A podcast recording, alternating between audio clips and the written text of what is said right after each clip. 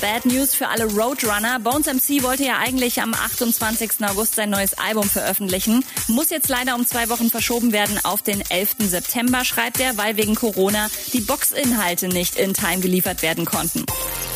Nura geht 2021 auf Tour und hat gerade die Dates rausgehauen. Am 23. April geht's los in Hamburg.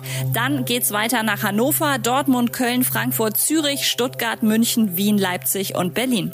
Bushido in der DSDS-Jury. Seit ein paar Tagen macht das Gerücht jetzt schon im Netz die Runde. Und wenn ich ganz ehrlich bin, seit Dieter Bohlen eine Single mit Weiß gemacht hat und mit Jizzes auf Malle ein Trinken war, wundert mich gar nichts mehr. Und cooles Statement von Juju gelesen gestern. In einem Q&A auf Insta hat sie ihren Fans verraten, warum sie trotz ihres Erfolgs immer noch so auf dem Boden geblieben ist. Grund eins sind natürlich ihre Freunde, schreibt sie. Und Grund zwei, sie hat einfach keinen Bock am Ende so tief zu fallen. Update mit Claudi on Air.